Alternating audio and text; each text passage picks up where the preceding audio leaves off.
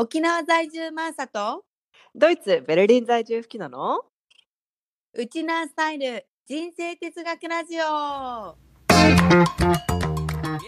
このラジオでは海外や沖縄生活での日常生活で起こったサプライズを全世界ウチナーンチの共通ソウルマックとしてればなんくるないさーを胸にウチナースタイル人生哲学としてマーサと吹きのが語り合っていく番組です私たち二人の超主観的なウチナースタイル哲学ですが聞いてくださった皆さんの生活のちょっとした知恵となり少しでも楽しい毎日を送っていただけるようになれば幸いです。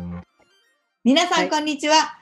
マーサとフキノのウチナースタイル人生哲学ラジオ今週も始まりました。イエーイ。エーイ。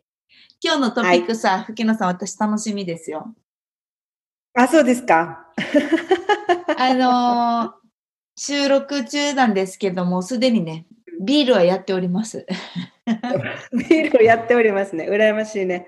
こっちはまだ昼なので。あそうかそうかあまあ、昼だし、まあ、妊妊婦中なので飲めないんだけどね。ね、そうだね、そうだね。今日はもういいかなと思って。うんはい。じゃあね早速今日の小話いきましょうか。はい、どっちから行こうか。じゃあちょっと私からね、あの、ビール飲んでるっていうくだりのくせにさ、最近さ、頭痛とかなんとか言ってさ、すごいあの、人に迷惑かけた人だからさ、ちょっと、いやーね。そう、結構ね、あの、4日間ぐらい、4日、5日ぐらい、ずっと頭痛が続いてるんですよ。うんでこれは続きすぎだろうと。薬を飲んでも、もう頭痛がひどすぎて夜中2時間おきに起きてて、2時間おきに鎮痛剤を飲んでるぐらい痛かったわけ。嘘でしょ。そう、これはやばいと思って、これもし寝てても起きるの？寝てても起きたわけよ痛くてあ。でも座ってもられないし、仕事も続けられないから、もうどうしようと思って、それでちょっとさすがに心配になってきて、整骨院最初は行ったんだけど、整骨院行っても治らんかったから、もうちょっとこれは脳神経外科に一回行った方がいいかなと思って、一応頭痛とかめまいとかそういうのもチェックしつつ、MRI も取って、血栓とか脳梗塞とかそういうのないか？ちゃんと調べようと思って、もうアラフォーだからさ。で、行ったわけよ。そうん。でもこれのなんやかんやでやっぱり2日間ぐらいお休みっていうか仕事あんまできなかったから、結構スタッフだったり、うちのうん。あの、親に子供たちのお迎えとかさ、お願いしたりとか、こう、結構やってたわけよね。で、結果から言えば、あの、うんストレートネックによる緊張、緊張性片頭痛だったわけ。うん。あ、の、肩こり、首こりがもうひどくなってるんだけど、その肩こり、首こりがもうこのパソコンのしすぎで、首がこう、本当はアーチ型で、後ろに沿ってるものがもう、うちは逆に沿ってたらしいわけよ、レントゲン撮ったら。うんうんちょっと、それのせいで、いろんなところにこう、症状がもう、めまいだとか、その、頭痛がこんだけ続くとか、吐き気がひどい時には出るとか、なんかそういうのはもうここからですね、みたいになって。なんかさ、それ、何も大事に至らなくてよかったんだけどさ、問題うんはうん。薬は飲むなっていう処方でさ、なんていうの？体操運動しろみたいな、なんか、いあやととってもいい、いいお医者さんだなって私は思ったんだけど、ちゃんと根本的に姿勢を直す、無理な体勢を継続しないっていうことからやってるんだなっていうのはすごい分かったんだけど、うん。えー、ちょっと痛すぎるから薬ちょうだいよって私言ったらさ、いやいや、薬ダメうんダメ、運動しなさいって言われてさ、あ、そう。それ、それどれぐらいで治るの？いや、全然読めない。いつ治るのか。で、えーそんなことがありましたいや、ストレートネックなってさ、うんうんうん。あのーどうだった？ん私はね、マーサほどひどくはなくて、ちょっとまあ頭痛するなって感じで首見たら、あのーストレートネックだねって言われて、うんうんうん。なんかね、あのー音感療法したよ。う筋肉がもう、あのー固ま、固まってるから、首周りの。うんうんうんうん。だからね。あのなんかね、電気みたいなの当ててから。うん。あれ、やっぱ聞く？いや、聞かなかった。聞かなかったんかい。聞かなかったんかい。あれじゃない？針とかがいいんじゃない？針治療。やっでもほら、一時的には良くなるけど、結局その骨を治してるわけではないから、この脳神経外科の先生的には、あの、もう、こういう姿勢にならないような、もう体作りをしろっていう話だったわけよ。そうだね。まあ、それが一番ではあるけど、うんなん早く治るといいね。そうなんです辛いよ。ねもう、うんこれひどくなったら四十肩、五十肩ってやつになるよっても言われて、あ、そう、ストレートネックから、なんかね、やっぱり肩甲骨が使えなくなって、前のこの胸の筋肉が硬くなって、これのせいで肩が上がらなくなるんだって。あ、そうなんだ。だからもう頭痛だけの問題じゃないよとかいっぱい言われてさ。うんうんうん。そっかそっか。おー、早くなるといいけど。本当に。本当によ。え、じゃあ、吹きののちょっと小話お願いします。ね、私はね、えっと、今、もう出産間近で、間近っていうか、まあ、臨月にも入ってるんだけど、出産間近だけど、ちょっとあの、助産師さんとか、病院とかのアポイントメントも結構入ってるんだけど、うんうん。このドイツはさ、うんうん何回かの、なんかチラチラ言ったことがあると思うんだけど、その妊婦一人に対して専属の助産師さんが一人はいはいはいはいはい。で、産後出産した後には、すぐお家に戻れるんだけど、妊婦さんは本当に数時間後とかに。うんうんもその直後から、その専属の助産師さんが、お家を訪ねてきて、赤ちゃんの健康チェックとか、妊婦さんの回復のチェックとかっていうのをする。で、まあ、その、の助産師さんも、まあ、2、3ヶ月前からちょこちょこ会って、体調確認とか、どう、どう？みたいな感じのアポイントメントがあるんだけど、で私の助産師さんとの、この妊娠、あ、出産前の、えっ、と、アポイントメントが最後にあって、うん。で、その助産師さん、英語オッ OK なんだけど、うんうん。あの、なんていうの、すスラスラしたコミュニケーションを取れないのよ。うんでうんうんちょっと難しい話題になると、やっぱり説明ができなくて、はいはいはい。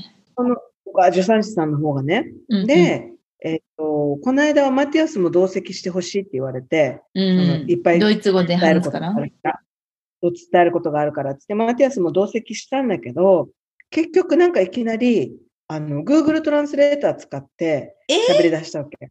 ドイツ語、英語で？だからドイツ語でさ、この今 Google トランスレーターって、うん。あの、音声翻訳機能もあるじゃない、うんうんうんだから、あれにドイツ語で喋って、英語で表示されるわけ。喋った。で、なんか、いきなり前振りもなく、前振りもなく、うん。あの、今、それまではなんか、OK, good, you feel good, OK? とかっていう、なんていうの、超簡単な英語で、Yes, yes, I'm okay? とかみたいな感じで話して、なんか、OK っていきなり言い出したら、携帯取り出して、うん。なななななななななとかいきなりドイツ語で喋り出したわけ。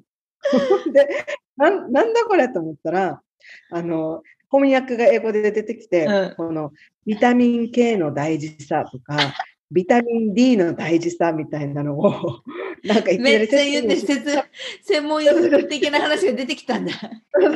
だから、じゃあ今から説明するような前向き、前置きもなく、うん。OK? Then? とかみたいな感じでいきなりやりだして、ま あいきなり始まったなと思ったけど、一応この赤ちゃんにとってね、このビタミン K とビタミン D がどれほど大事かっていうのを解いてくれてたんだけど、で、まあまあ、それは分かったと。でもなんか結構説明するのが長くて、うんうんうん。あの、なんかまあ、えっ、と、説を置いて、説っていうのなんていうの？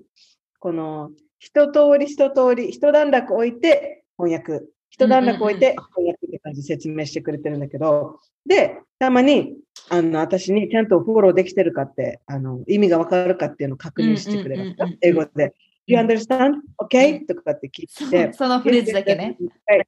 そうそう、I'm okay とかって言ったら、この助産師さんも、で結構年配の方なんだけど、うんそのドイツ語で言いながら、私に英語で確認するっていうので、うんなんかこんがらがってきてから、あいきなり、この Google トランスレーターに対して英語で喋り出したわけ。英語で喋り出して、で、英語でまた表示されるわけよ。だから、あの、私たちからしたらさ、なんか、お助産師さん一生懸命英語でほあのスマホに対して喋ってて、いや両方分かれる。だからもう、テンパったとか、助産師さんが。一人で英語で、英語で言ってまた英語で翻訳させてみたいな。で、なんか助産師さんも自分で英語喋ってるっていうのを途中で気づいて、なんか頭、こなして頭を、頭バチンバチンしてるわけよ、自分で。あとかって言ってるなんか、なんかコント見てる感じでさ。かわいいね、でもね、この助産師さんだから一ね。生懸命よ、伝えようとしてるんだけど、いきなり英語喋ってしまってるもんだから自分で。ねまた口元で自分でパチパチしてて。そうそう言語の切り替えがさ、できないよね。でも、よそうそうあの、よくあるよね。言語の切り替えできないって言うよね、もうね。なんかそうそうそう。英語喋喋りだる人ねした。らもう英語の頭がねあの頭になっちゃうとかさ。言うよね。もう目の前で助産師さんがさ、自分の顔ほっぺたパチパチとか言ってさ。なんかもうコンコントしてるみたいだなと。面白い。面白い助産師さんのね、こういう一言等しいな。いいね、いいね。かわいいさ。いい人で。いい人だねうん。心強い。うんうんでもほら、一生懸命さ、こうちゃんとレクチャーというかさ、大事なことをうんこう伝えようとしてるじゃない、そのビタミン E はとかなんとかはって。そういうそういうところはやっぱプロフェッショナルさを感じて、すごく信頼できるね。そうそうそうそう、あの、ちゃんと説明ししないとっていうミッションが彼女の中にあるから、そうそうそうそう。いいね。素敵素敵。はい。はい生まれた安心。楽しみですね。ということはいじゃあ、じゃあ早速今日の本題に行きましょうか。はい行こうか。今日はちょっと吹きのなんねテーマ設定で。夫婦な感じなんですけど、はい。今日のテーマは、恋と愛の違いってっていうので話していきたいなと思うんだけど、パフパフ出ました、今日も。いいあねの、そうそうそうそう。なんか私、昔からね、愛について考えることがすごい多くて、であの、愛についてというよいうよりも、愛すること、動詞、名詞の愛じゃなくて、動詞の愛するってどういうことかなってずっと結構考えてて、うんうん。その、もう今ちょっといあの止まっちゃってんだけど、いろんな人に、いろんな人の聞いてた愛あなたにね。とって愛するって何ですかっていう声を集めたりとかもしてたんだけど、うん。なんかそれがすごい面白くて、で、今回、あこのテーマで話すのもいいかなと思ったのが、ある記事をね、読んで、あなんかそうかってまた思うことがあったんだけど、うん。マーサ的にはさ、うん恋と愛の、恋することと愛することの違いみたいなのって、なんかアンサーあったりする？えっ、とね、一応今、私の中でのアンサーは、自分のもう思い通りにいかないとか、意意にそぐわないとか、そういう違いがあったとしても、この人のことを大事にできるっていうところまでいけたら愛。ああ、うんうんうんうんうん。でもうん一番の愛することが上手なのは、子供からの親に対する愛だと思ああ、確かに。う。暴挙だ家で病暴挙だからさ。だけど、子供たちは本当に 私のこと愛してくれてるの分かるから。かでも確かに、あ、その視点なかったかも。でまあうん恋愛においてっていう異性に対して言えば、まあ本当にこう全然違う存在でもあるんだけど、親子もね、違うんだけれども血のつながりのない人と、こう愛に変わる瞬間っていうのは、やっぱこう全然違う人であるっていうのは頭で分かりつつも、それでも、うんうん。なんだろう、愛するっていうことをやめなくて、やめずにできることの方が、愛することをやめる人いっぱいいると思うわけよ、途中で。そうだね。うん、もうんうんう合わない、もう嫌だ、疲れたとか、うんうんもう一緒にはい生きていけないとかさ、だからまあ結論を出すじゃない？みんな自分がこう理解してもらえないこととか、こう、うんお互い馬が合わないことで、価値観合わないことで、その関係性にピリオドを移さとか愛することをやめてるというかさ、でもうん。一緒にいなくても私は愛するということはあるんじゃないかなとは思ってて、うんそういう意味では、なんだろう、そそれぞれいろんな距離感が多分関係性にあると思うんだけど、相手のことを愛するということをやめなければ愛せてるんじゃないかっていう。うん感じ愛はね。恋あは、恋はちょっと待って、うん別のアンサーがある。愛愛だけ。とりあず。えず、とりあえず愛だけ。はい。はいはいはい。恋は？うん。後にえ、もう、もう、うん、これ後で取っとこう。吹きのの愛を聞きたい、吹きのの愛。私も、私はね、ずっと自分でもよくわかんなくて、なんかね、私もこの今までのなんか恋愛とか見ても、なんかね、愛することとかがよくわかんなかったんだよね。あうの、ん、うん。で、結局、あの、なんていうの？長く付き合うんだけど、結局、なんか違うな、みたいな感じで別れちゃうみたいなことが。何だったの？何だったの？そのなんか違うが気になるわけよ、いつも。あ、そうう。んえっとね、将来が見えない？将来は何を見たかったわけ？家族になるこああ、はいはいはい、はいうんなるほどね。と。家族っていうのは子供を作ってとか結婚とかそういらうそうそうそう。こと嫌いじゃね。ないし、そう、なんか決定的な何かがあるわけじゃないけど、この人と一緒にいるっていうのは、なんか違和感？心が、心がしっくりこない？っていう感じだったんだけど、でも、それは私が愛することを分からなかったからだと思ったわけ。え、これ待って、マティアスの後、マティアスの後？マティアスで分かったの？どういうこと？どこで分かったの、はい。それ。いや、これマティアスで、マティアス一緒にいて、もう結婚もしてるし、子供もいるし、うん。本当にこの人と解決していくしかないっていう状況さ、はいはいはい。で、もういいや、だってポイもできるような状況でもないし、はいはいはい。あの、別にしたいかって言われたらそうじゃないし、うんうんうん。だからこの人と解決していかないといけないって思った時に、うんやっぱりここであ愛するっていうのはこういうことなのかなって自分の中でさ、はいはいはいはい。向き合う？何があっても向き合って、違いを、マーサが言ってたみたいにさ、違いを認め合って、それでもお互いを大切にし合うっていうかさ、うんうん。尊重し合って、まあ、自分だけのことじゃなくてさ、うん。相手の意見もい受け入れながら、相手のことを知っていくプロセスっていうのがうん。愛することなのかなと思ったわけ。本当そうだと思う。なんかださ、から、愛うんうん。愛、愛ってさ、愛するっていうこの動詞の話でいくとよ、結構人によっては愛する、愛してるじゃん、私こんだけっていう、この自分の中の愛するがさ、なんだろう、とても決まり事になって、え決まってるっていうか、えっと、これが愛してることですって決まってる人もいっぱいいると思うわけよ。私はそうだったんだけどそ。れは、あれでしょ？結構、カップルでいることのイマジネーションの中で自分はこれだけやってるっていとか、う。そう、そう、そういうことです。そういうことです。私もそうだね。こんなに尽くしてるのに、こんなにあなたのためにやってるのに、こんだけ愛してるんだよ、表現してるんだよって思ってるけど、うんこれって自己満足の話であって、愛するということとはまたちょっと違うっていうことも、あと、うんうんあの30代超えたら分かるようになってきたわけよね。経験を積んで。経験を積んで、なるほどと。あなたの愛すらこの人にとって愛されてるにはならないんだなっていうこととかもあるじゃん。そうなんだよね。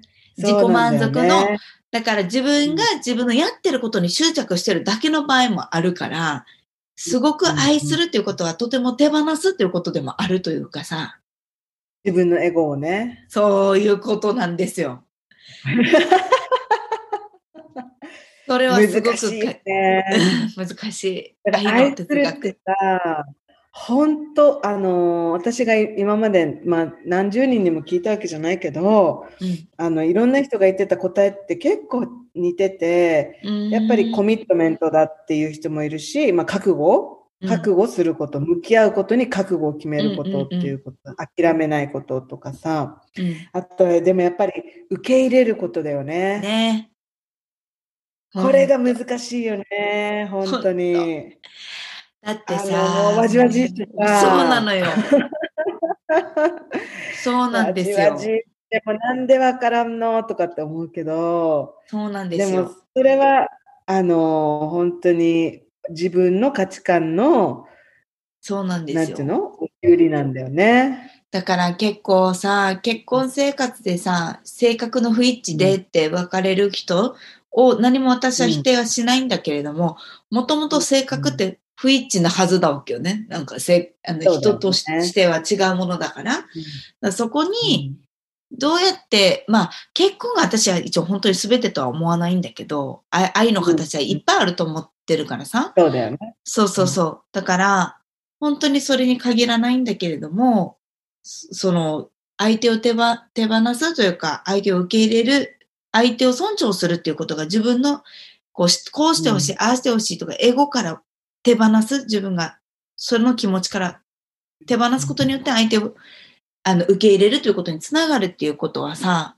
なかなか、もう若い時恋愛してる時には、こうし、こういう恋愛をしたい、こういう結婚をしたい、こういう家庭を築きたいが強すぎて、私はやっぱり見つけきれなかったんだよね、そういうこと。を。うん。本当に目の前にいるそう、大事な人とかみそ、もう手放してるわけよ。いっぱい。うん。いっぱいいたよ、いっぱいいた。だからさっき言っててさ、マスターが子供からの愛が本物だっていうのは、私はなんか結構目から鱗っていうか、あ、確かにねって思ったよね。まあ、ちょっと違う意味ではあるんだけどさ、子供からの親への愛っていうのは、この受け入れっていうのもまた依存と、そうそうそう依存の方が近いのかなと思うんだけど、でもやっぱり嫌なところいっぱい見ても、お母さんと一緒にいたいとかさ、お父さんと一緒にいたいっていうのは、あ確かに子供の愛から学ぶことってあるなと思った。あれ今全幅の信頼をやっぱり寄せてるんだよね、親に。そうそうそうそうそうそうそう。でもそれが大事だよね。それは究極だと思う。なんか、やっぱりさ、うん。子供も大人になっていけば、大人、自分の親がね、たやっぱり人間なんだなっていうことで、その今までは全幅の信頼で見えてなかった悪の部分というか、あの悪い部分も、やっぱ大人になったらある程度評価できるようになって、距離感を覚えていくさ。自分たちが成人していけば、自分の親ともね、いい意味でも悪い意味でもよ。まあ、もちろん、ちゃんとコネクションはあるんだけれども、だからうん、この幼少期の時の子供っていうのは、やっぱ一人で自立できるには、あまりにも小さすぎたり、脆すぎたり、まあ、いろんなところ、課題があるから、全幅の信頼をやっぱ親に寄せてるってことなんだけど、ある種全部を受け入れてることでもあるさ。そうだよね。まあ、受け入れるしかない状況でもあるとは思うんだけどさ。え、でもそれで嫌いになるとかじゃないさ。そうそうそうそうこれそよく虐待系のね、話聞きに行くとそうなるわけよ。もうどんだけ、あの、辛い思いをしても、恨んだりしないわけよ。う。そうなんだよね。なんか、それは確かに、なんていうの、全幅の信頼を寄せるっていう、あの、前提をさ、結構見失いがちだな、見失いがちだなって今。私、これがライフレッスンだなってめっちゃ思ってる。そうそうそう、自分のさ、自分のまずやっぱり分かってほもらいたいじゃない？そう。ほんとそう。だからなんか別にそのね、そういう、ああの、すごいシビアな問題に限らず、今の私自身でも、そういう前提のもと子供たちにたくさんの愛で支えられて、私はこの、今生活が成り立ってるっていうことを、やっぱ忘れがちだし、自分がやってあげてるって思いがち、その、子供たちにしてあげてると思いがちな部分を、まずやっぱり捉え直すっていう意味で愛のテーマってとっても良かったなと思ってる今うん。私はもうね、常に何かもう小競り合いとか、そんなに喧嘩するわけじゃないんだけど、マティアスと。うんうん一回大きい喧嘩したら結構後が引けなくなっちゃったりとかして。うんうんでも、この愛するって本当に試練だなーって、その度に思うのね。もうめんどくせえって思う思うけど、でもやっぱり、でもやっぱりこの人と一緒に、あの、うん成長していきたいっていう思いは変わらないから、っていうことは、私も少なからずとも愛するっていうことを実践していけてるのかな、みたいなさ。うんうんこの、もうダメっていうんじゃなくて、向き合って話すっていう。まあ、話すにもさ、このちょっと、なんていうの、マインドをじ準備していかないといけないんだけどさ。ね 怒らない。ぞみたいな。うん。わかるわかる。それがやっぱり愛、愛するってことなのかなってなん、なんとなく私も分かり、分かり始めた。自分なりの答えがさ、うんうんうん愛するって答えは必要じゃないと思うけど、自分なりの答えが出てきてるなとは思うんだけど、なんかこの読んだ記事でも、うん。この愛するっていうことは、なんていうの？あー理性的な部分で愛せること。うんだか、ら恋っていうのは結構感情的なあの理性ではコントロールできない部分？なんかね、恋を、恋をすると、セロトニンとドーパミンって、あの、どっちも出るの。かうん、わかる。ホルモンでしょ？ドーパミンがドバドバドバドバ出るんだって、もうなんか、うわーって舞い上がっちゃって、で、それが快感で幸福感を得られるんだよね、そのセロトニンとドーパミンのせいで。はいはいはいはいはい。それで、それによって、なんか恋は盲目って言うけど、はいはい。この相手に対する、実際にはこの自分の高揚感でうん、セロトニンとドーパミンがね、酔ってるんだけど、酔ってて中毒状態になってるんだけど、なんかそれを相手のことが大好きだって思っちゃう。はいはいはい。でもそれって長くは続かないから、この刺激って。うんうん。だから、長く時が経つにつれて、どんどんその刺激は日常にし刺激じゃなくなっていくんだけど、そこから、この愛するっていうのが始まる。はあ。この、これカップルの例で言うとね、恋って最初はさ、よく恋に落ちるっては言うけど、うん愛に落ちるとか言わないじゃない、言わない言わない。だから恋には落ちちゃうんだよね。うわーって。はいはいはいはい。愛に変わっていく瞬間に、この一つずつこの落ちた穴を登っていくっていうかさ。そうだね、そうだよね。本当にね。あと、なるほどなってめっちゃ思ったのが、セラトニンが出るっていうのはよく聞いてたわけよ。その恋をするとうんうん女性は綺麗になる。それはホルモンが、セラトニンが降りてきて、ね。そうそう、すごい肌ツヤ良くなったりとか、なんかこう幸せに感じて愛されることで幸せを満たされて、すごく、うんあの、ハッピーになるっていうのを聞いてたけど、恋の時にはドーパミンも出てくるのかって今思ったわけよ。そうそうそうそう。で、快感がね。興奮、快感、大変、本当に。中毒、もう分かるってな中る。毒そうそう、中毒状態になっちゃう。分かるって感じだもん。動物的になっちゃうんだって。いや、そりゃこそ理理性が効かなくなっちゃって、あ、もっと一緒にいたいとか、もっとあの知りたいとか、その幸福感と、えっ、と、なんていうの？快感にうん。もっともっと、もっとこれが感じたいみたいな感じになって、その人にと、その人のことにどんどんのめり込んでいくんだって。でも、やっぱり一緒に時を過ごすと、なんか結構、それって自分が理想化している相手を知りたいっていう思ってる状態。意味わかる？わかるわかるわかる。自分の理想の彼が、彼だろうと思ってんだよね。本当の彼は見てなくてね。そうそうそうそうそうそうそう。だけど、そこでやっぱり現実と理想のギャップが見えよてきたね。時に、本当にこの人と一緒にいたいのかっていう決断に迫られるんだよね。わかる。でもやっぱりそれを理性で判断するのが愛っていうふうに記事では言われてて、でも私はやっぱりこの人のこういうところも、こういうところ、いいところが好きで、こういうダメなところもあるけれども、私にとってはやっぱりこの人が一番いいっていう理性的に判断していくっていうのが愛。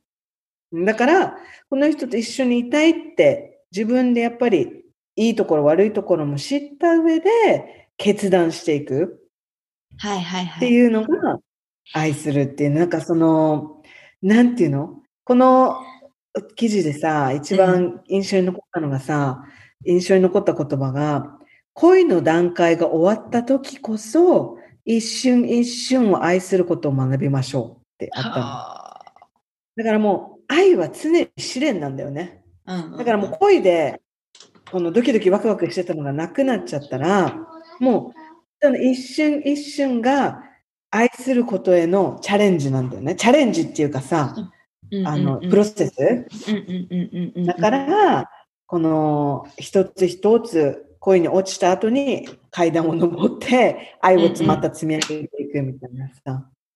いやなんかだそういうの。そういうことだよね。私最近さ、一、回愛をしかも知ったらさ、恋はできるのかっていうちょっとさ、次の問いを出したいんだけど。あー、なるほどね。最近よ？最近ね、あの。私の周りに、さ私の周りにっていうか、私最近、こう、二つのタイプの人と出会ったわけよ。二人のね、男性の。一人は、はいは。私がもう今まで多分恋に落ちるタイプの男性像だわけよ。こう、なんかポイントがあるさ、こう、動物的感覚でくすぐられるポイントを抑えてくる人タイプね。タイプ。で、もう一人は、うんうんあ、きっとそのキュンってそういうドーパミンとか全然出てないんだけど、セラトニンだけずっと出てるなってわかる人。なんていうの？あの、うんうんうん落ち着くってことね。落ち着くとか、こう特に頑張らなくていいとか、うん安心感があるとか、自分を頑張らなくても、こう、なんだろう、地に足をつけて盛らなくてもいいっていうかさ、自分を。そそういう風なのでも、ちゃんとお互いをリスペクトし合えてるっていう、その信頼値があるとかさ、あるじゃない？うんど、どっちをあなたは今選びますかと。はい。でもはい一回愛は覚えたことがあると。愛するってどういうことかわかると。で、うんもう一つね。この年になって久方ぶりの恋愛をするってなった時に、うんこう、ちょっと恋愛の、なんていうの？練習？はいはいはい。するときに練習するときにどこのステップから行こうかなって。はいはいはいはい。すごい答え迷っ迷ったんだけど、この、あ、こういうことか、今私がどの選択をするべきか、あ選択をするべきかっていうか、どういう恋愛をするか、なんていうの、恋愛の練習と思って、ステップを歩むためにリハビリと思って、そういう盲目的な恋に走るのか、いやいやもう一度はい愛を覚えてて、もう盲目なのは分かってる、先が見えてしまっている。分かるわけですよ、うんこの年になればね。だから、だからこそ、あの、ちゃんとステップが踏める愛の道を進むか、どっちをあなたは今選びますかっていう問いが出てきて、まだこう答えは出てないわけよ。え、でもさ、その恋し、恋に落ちちょ落ちさいそうな人と愛のプロセスをあの踏んでいくイメージはつかないわけ？そうなわけ。もうすでに。あ、つかないんだ。うん。つかないんだ。そう。なんでよ？つかないうんだって、さっき言ってたさ、吹きのだって、マティアスは覚悟があって、二人の愛の交換があったから、その覚悟って踏めるんだよ。まあまあそうだけど、でも私とマティアスも最初は恋から始まってるからね。あ、一応。そうね。じゃあもう一つ言うと、こう、相手にとっては、恋とか愛とかがもはや、じ意味がない人もいるさ。自分が一番っていう人もいるさ。はいはいはいはい。その人の今、その人自体が愛するとか恋するとかのステージじゃないってことね。そうそうそうそう。っていう人もいるさ、世の中には。はいはいはい。そうだね。そうそうそうそう。そう、そういう場合よ、そういう場合。あじゃあ、マーサ的にはレディーなんだけど、多分タイミング的にはお互いのタイミングが合ってないな、みたいな、ステージが一緒じゃないな、みたいな感じなんだ。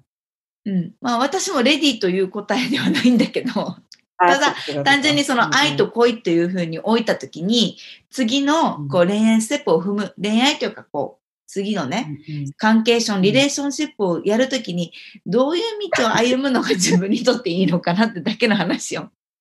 別に実際にそうう。いう人とどうこうの話じゃなくて。いや、今、関係ションって言ったでしょ。もうごめん、ごめん。ビール飲んでたからかも。関係ションとリレーション、もう混じったでしょ。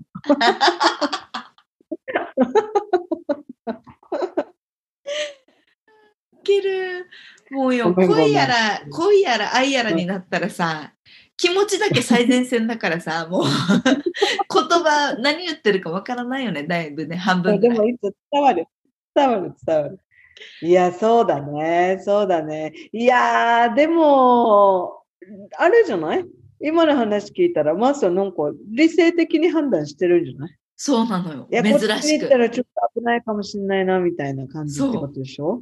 これは成長したえーじゃあ、成長した。じゃあ、そっちじゃない気がするな、なんか。やっぱ心はそっち、うん、愛のステップの方がいいんじゃないって自分で思ってんじゃない？いや、それか逆で、うん。あの、心は本当は恋に行きたいんだけどう、んうん。ななんせ頭でいろいろ理解しちゃってる分、ブレーキがかかっちゃってるとかね。はいはいはいはい。面白いこの分析。え、でもさ、あれ、それは私も面白いなと思った。愛を知ったら恋ができるのかっていううん問いは面白いね。だってつこれだいやほらよ。今言ったって頭も分かってて、どういうのか、だいたい先も見えるわけじゃん。その人の求めてるものが見えちゃうから、もう。愛を知ってると。だって人の嫌な部分が見えるわけだから。そうでしょ？うん。でもそれを知っても、それを知っても許せそうだなっていう人だったらいいんじゃないの？ってことだろうね、きっと。それは愛だよ、だから、やっぱ。だけどやっぱり恋の部分もあるさ。やっぱり、あ、この人のこといいなって思う、思うけど、いいなって思うけど、いや、そんなうまくはいかないよ。なんか、山あり谷ありだよって思うけど、この人となら大丈夫そうだなって思えるんだったらいいんじゃない？え、だからそれはもはや恋の、恋ではなくて愛の意識じゃないの？それ。恋はさ、恋愛。に、あの、あれじゃない？片足だけ落ちた感じじゃない？ズボンと手落落ちるみたない。に。そうそうそう。一応ちょっと片足突っ込んでみたいな。まあそういうグラデーションはあってもいいよね。恋は必要な人いるでしょ。あの、は関係を、もしね、うんうんうん誰かと。パートナーとの関係を始めるにさ、当たって、うんうん。まあ、お見合いでも、まあ、前結婚が前提だとしても、やっぱドキドキワクワクのセロトニンとドーパミンは出るんじゃない？なんかここで化学反応が起こってみたいなさ。まあ、あるかもしなんともれないね。ない人とは本当に愛に進めないと思うな。え、うんそうかな。でも昔はお見合いでさ、それも時間の問題で愛するを覚えていくんじゃないの？最初は何にもないくて、も。やこれはさ、マインドコントロールじゃないのもう、だって選択肢がないわけじゃない。なるほどね。そもうの自分で頭洗脳してるってことか。そうそう、だって、ノーっていう選択肢がなくて、もうイエスしかないわけでしょえ、でもだからまあさそれも一つの愛の形ではあると思うけど、そうそう。だって、この脳はないから、イエスの状態で関係性を作っていくんだけど、そのイエスの環境下の中で、お互いの人となりみたいなのがやっぱ触れていく機会が出てくるじゃない？その、一緒に時間とか経験を積んでいくと。そこの中から今度は多分、良さみたいなのを見つけ出して、あ、この人いい人だな、この人私のことちゃんと大事にしてるな、私もしようとかっていう愛のやりとりが出てくれば、愛には行くよね。そうだよね、そうだね。うん、だからやっぱりそれもやっぱ努力だよね。もう一個もう一個もう一個さ、私、問いがあってさ、私の友達の中にはさ、もう、なんていうの？あのーいろんな人と関係性を持つことも愛の形っていう人がいるわけよ。はいはいはいはい。理由としてはね、人、うん自分が求めているものを一人の人に求めようとするから関係性が崩れるという前提があるわけよ。はいはい。うん。だからそれを希釈させた方がいいと。薄めた方がいいと。うーん、うん、うん。いろんな形のパートナー、えー例えば、じゃあセセックスだけ、性の部分だけ、もしくは子育てだけ、もしくはメンタル的なこと、もしくは友達的なこうリレーションシップ。みたいな、こうん、う、なんて言うんだろう、この関係性を結ぶベストな関係性を結ぶ人が、対象がたくさんいれば、一人の人にいっぱい求めなくてもありなんじゃないかっていう価値観を持ってる友達もいて、それを聞いたときに、何それ面白すぎるって思ったわけよ。いや、それで、あの、全員が納得して、嘘秘密のない関係で保ててれば、すごいいいなと思うけどね。そう、そこかやっぱり、そこなんですよ。課題はう。ん、結局、だから自分はいい。誰かが傷ついちゃう、そう、誰かが傷ついちゃうと、やっぱりちょっと、成り立たないわけよ愛この理論っていうコミットメントとは違うかなって、私の価値観ではね、思うんだけど。だからこの課題の中で、愛の形の中で出てきた課題には、例えばパートナー2人がいて、2人の中ではその関係が OK だったとします。でも、うんうん2人の中では OK だけど、第三者が入ってくるってことじゃん。この2人以外にね、その愛の形の別形、別の形として。でも、この第三者がやっぱこの2人の価値観を受け入れられなかったら、この関係性成り立たないわけよ。そうそうそうそうそう。なんか、あの、ポリアモリー、ポリアモリーそうそうポリアモリーうんポリアモリーもう、あの、人たちはもう全部、あの、OK じゃん。うん。こう、こう、これが私たちの幸せな形だよね、みたいな。だからそういうのだったらいいと思うんだけどさ、なんか誰、嘘秘密が積み重なって、どこかで誰かを騙し、騙してるっていうか、まあ、これはまず前提としては、まず信頼関係は絶対崩れるからなしよね。そうそうそうそうそうそう。だから、そう、うん、全員が納得してるんだったら、おお、いいね、いいんじゃない？って思うけどね。そこで誰かが傷つく人が出てきちゃうと、私は賛同はできないかな。うんうんうん、その。形には。うんうん。え、なんかもっと愛の形で面白いのないの？え私がさ、えって思ったのは、一人ね、愛は投資だって言った人がいたのよ。おー。愛することは投資だって。だから、け私はさ、リターンを求めてるってこと？リターンが来るって、あの、だから、先見の目、先見の目で、あの、愛に投資していくんだって。で、投資した分自分に戻ってくると。っていうの、私はさ、これはちょっとクエスチョンだったんだけど、投資か、みたいな、なんかそういう考えもあるのかって思ったんだけどさ、だから自分をき結局はデディケートして、うんこの関係性にね、投資していくのは時間だとかお金だとか、うんまあまあ時間とお金かな、メインは。この投資をしていって、自分のね、人生に限られたものを。で、結局、長い目で見ると、実るんだ、みたいな。だか言いたいことはその人も、だから結局はこのた忍耐を続けていく必要があるんだよっていうことを言いたいんだろうなって思ったんだけど、表現がさ、ー、投資はね。投資か投資ってなんか利益を期待してやるものだからね。なんかいきなり、そうそう、なんかちょっとティックな感じになるから、私はちょっと、うん、面白いなとは思ったけど、でも私がさい、そうだね。うん。私がでも最近さ、友達に言われた言葉で、なるほどって思ったのがあって、私は逆に、そんなにたくさんの人と出会うために時間とお金とか機会を使えないっていう話をしたわけよ。だから、うんうん。もう多分恋愛をどんどんしづらくなっていくマインドになってる気がするっていう相談をしたことがあったわけね。そしたら、うんうん。なん、なんでそれできないのって言ったらもう他の人に使ってる時間がなくて、要は優先順位が男性に行かないみたいな話をしたら、はいはいはい。それ男性のために使ってるものじゃないよって言われたわけ。うんうんその時間や機会、お金、労力は自分のために使ってるものなんだよって。その人との関係性を通じて自分が得られるものの方がもっといっぱいあるんだよって。だから、なんだ、誰にでも何かをすることが無駄になることはないみたいなことを多分伝えてくれてるっていう話をしたときに、ああ、私はなんて、なんだろう、自分よがりなことばっかりを考えてたんだろうって思ってさ、これもうんうん誰かのためにあげてると思ってるのがおこがましかったんだなと思って。関係性を通じて自分に返ってくる学びがいっぱいあるというふうに捉えられたら、あ、こんなに難しく考えなくてもいいのかもって、恋愛とかに含めてもね。って思うと、すごい愛の一歩な感じがして、うん。あともう一個だから、さっきのあれ恋愛との違いだけど、やっぱ同じ愛のこう等価交換みたいな、なんて言うんだろう、ができると、より自分らしくいられるなとは思った。うんうんうん交換ができい。ない人は辛すぎるよなとか。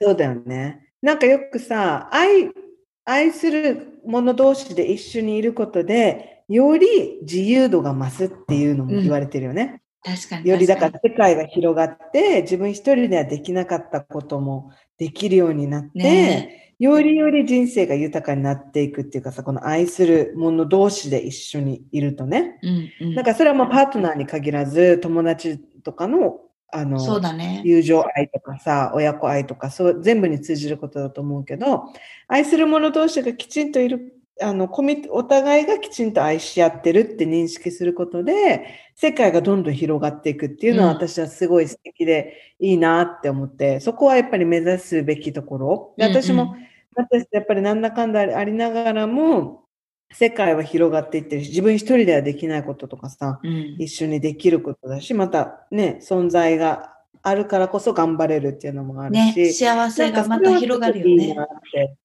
うん、思うな、なんかって思うところはあるよね。まあ。いやー、まあでもなんか結構ほうんら、ライフレッスンは我々、もう身をもっていっぱい経験してるのかもしれないね。愛についてはね。うんそうだよね。もうね、あの、若若かりし頃にね、って感じだけど。じゃあ最後にちょっとこのはいライフレッスンの定義を、そうだね。はい。愛とは、これは、うんまあ、これはなんかサマライズの仕方いっぱいあると思うんだけど、うん私がなんかこう考えたの、恋と愛の違いは、恋は、まあ、短編ドラマ集みたいな感じで、愛は人生プロジェクト。なんかちょっと言ったら安っぽい感じに聞こえちゃうんだけど、要は恋は、あのー、2時間ドラマだみたいな、この2時間で完結して、ドキドキワクワクしてて、ああ、楽しかったみたいな。はいはい。終わりがあるってことね。そうそうそうそう、すぐ終わ終わるけど、愛はやっぱり自分でメイクアクションしていかなくちゃいけないから。人生をかけて、で、さらに愛することで自分も成長していくでしょ？だから、愛を知ることで成長していくし、あの、人間関係の人との向き合い方とかさ、そういうのもやっぱり、愛、人との関わりを通して、愛することを通して学んでいくこと。だから人生、人生単位の時間が必要かなと思ったんだよね。はあ、いいね。でもいそうだよね。ね。うん終わりがないよね。だってやっぱり、どんだけ一緒にいても喧嘩するもんね。うん、結局人間が喧嘩す うすんしないしない人ももちろんいると思うししなくても全然いいんだけれども、しすることが悪いっていうことでもないのかなっていうところで関係性構築だからねうん障害物でそこで。投げ出さずに向き合っていくのが愛することなのうんかなと。思った次第です。まあまあ、いいですねまとめるとチープな感じになっちゃうけど。うんいいいいと思います。はい、はい愛愛していきましょう。はい。愛していきましょう。はい。ということで、じゃあ次は、次のコーナー、はい沖縄トピックス。ナタピックス、イェーイイエーイなんかマサと話してた時に、ピザハウス知らないって言ったら衝撃。ごめんごめん、なんかもうネタ言っちゃったんだけど。そうだった、そうだった。私、沖縄トピックス、そう。あのね、実は、えっ、と、ピザハウスっていう、こう、なんだろう、沖縄に昔からあるさ、アメリカナイズされてる飲食店というか、ハンバーグえライカムにステーキとか？ライカムに昔のライカムだっ昔たやつ？え、昔ライカムにあった？いろんなと浦添とかにあった本店が。で、えっ、と、うん。もう、昔はレストランみたいな感じで、なんでそんなびっくりする？って思ったけど、あれはシェイキーズだった。あ今思ったそうだね。でも、シェイキーズだったりとか、ピザハウスとかも、そうなんだけど、こう、ちょっと昔のアメリカの、80年代のアメリカのさ、なんか将校さんとかがみんなで家族でファミリーディナー行くときに行きそうな、そういう飲食店、あの、うん。ローズカフェとかさ、そう、そう、わかるかな？ローズカフェは聞いたことあるよ。すっごいでも、大きピザハウ。スっていうのはさ、お店なの？お店。ピザハウスって名前なの？うん。レストラン。ン。でうんうんこう本店がなくなってたんだけれども、改装してまた港側に新しく綺麗に整備されてできてるわけよ。ステーキ出したり、もちろんピザもあるし、ハンバーグだったり、チキンだったり、こういろいろ、その、レストランメニューがあってさ、ちゃんとこう、いい雰囲気で、昔のアメリカって感じのところなんだけど、そこにはピザハウスジュニアっていうところもあるわけよ。ピザハウスジュニアは、本当にテイクアウトしたりとか、こう、ちょっとした、こう、飲食店っていうか、そんな感じだわけよね。気軽な感じ、うんもう少しカジュアルな。で、うん小さい時から、本当に自分の家の目の前にピザハウスがあったわけよ、私。その、ピだ。ザハウスジュニア。アが。で、うちの両親が仕事で忙しかったら、てんやもん買おうってなったら、大体そこだったわけよね。だから私にとっては、こう、思い出の味っていうか、小さい頃の思い出の味だったわけ。うん。で、最近ほら、さっき言ったように、頭痛がひどくて、もうご飯も作れる状況じゃなかったから、てんやもんを注文ししたりとかして、なんとか食事をうん。こう賄ってたんだけど、久々にピザハウスジュニアを頼んで食べたわけですよ。うんもう美味しかったわけ、それが。思い出した。思い出したわけ、昔の味を。なんか、あ、こうだった、えーこうだったと思って、美味しいと思って、なんかもう普通の多分、あの、あれなんだけど、ハンバーグステーキだったりするんだけど、えぜひ、あの、沖縄の中部のローカルな人にとっては、ピザハウスジュニアってみんな知ってるレストランだから。ー、えー、私、チューブ半半分いたよ。えーなんで知らないの？宜野湾と浦添に多いとか？北谷と沖縄市にはあんまりないとか、うんうん。え？ある？今どんなかも何店舗か出てるけど、基本浦添が本店だったから、うんうん。あのさ、まだ、北谷がよく私の出没地域だったんだけど、浦添に、えー、わかんない。にさ、まだ大丸ってあった時、覚えてる？大英で、あ、大英だ、大英。大英？うんうんうんうん。大英ホーークスの大英が沖縄の一番最初のスーパーで入ってきた県外商品。はいはいはい。大英がすごかった時って覚えてる？吹きの。うちらが小さい時あん小まあんまり覚えてない。うん、いその時や、に、小学生の時私村にいたからさ。いや、ほら、じゃあもうわからんよ。その時に、このピザハウスっていう、なんだろう、こうう、とっても中が天井高くてさ、あの、ん外人のような白い建物に赤レンガみたいな感じの外装で、中はもう本当にちょっとアメリカンレストランみたいな感じのところで、小さい時からなんか憧れの異文化のところだったわけよ。うんうんうんその憧れがなんか幼少期の本当に小学校行かないぐらい？うん小学校行かないか小学校行くぐらいの時の、もうほぼ30年前の記憶？から結、構長いね。結構長い。あの、ピザハウスピザハウスというレストランのイメージから、こう、改装するようなピザハウスジュニアの、こう、カジュアルレストランの思い出の味があって、今日久し、あの、昨日ね、久しぶりに食べたら、美味しかったっていう。だからみんなに、ローカルフードとして食べてもらいたいなっていう紹介だったわあ、け。そうだね。うんうん。いいね。多分、えー、わかんない。私だけじゃないんじゃない？知らない人。嘘 そうだけど。いや、でもじゃあ観光客の人たちにはいいかもね。沖え、縄あれ、の人たち今度が。、ストーリーで、ピザハウスジュニアを知ってる人、知らない人で、投票取ってみよう。見てるインスタのメンバー、皆さんに。そうだね。そうだね。どれぐらい知ってるものなのか、吹きのだけ知らないのか、みんな知らないものなのか、ちょっとここではっきりさせよう。はっきりそうですね。はい。うんぜひ、あの、リスナーの皆さん、インスタ投グラムで。稿お願いします。うん。ではチェッい。クチェックしてください投稿お願いします。はい。はい。はい。ということで、ということで、今日、あれだよね、マサ。あの、私たちのこの間決めた、あの、締めの文句。そうですよ。締めの文句をようやくですね、決めたんですよ。そうですよね。うん。その前に、ふきなの、あれお願いします。ポポッドキャスト、あ もうちょっとしっかりして。アップル、あ、そうでした。そうそうそうそう。はい、えっと、そうですね。あの、私たちと、わあの、マーサとフキノの人生哲学、あ、うちのスタイル人生哲学ラジオ。もうタイトルもちゃんと言うなかったけど。うちのスタイル人生哲学ラジオ。えっと、まあ、Spotify と Google Podcast、えっと、Apple Podcast、あ、Google Play だ。Google Play、Apple Podcast で聞けますので、もしね、聞いてくださっている方がいたら、そこのプラットフォームで評価をぜひお願いします。ぜひ、それがとは言わないので私読んでもいいの。はいいや。、あの、5がいいな。まあまあまあ、まあ、正直な感想をね、ねあのーはい、教えていただけると嬉しいです。よろしくお願いします。はい、はいということで、今回のエピソードもお後はよろしいでしょうか？それでは、はい、今週も。はい、はい今週もうちなマインドで楽しくなりきりましょう。あなたもハッピー、私もハッピー。私 Have もハ a ッピー nice weekend! ウィーケンまた来週ドまた来週バイバイバイバイマーサとフキノのウチナースタイル人生哲学にお付き合いいただきありがとうございました。番組へのご意見やご感想、皆さんの体験エピソードがありましたら、ぜひプロフィールにある E メールアドレスまで送っていただけると嬉しいです。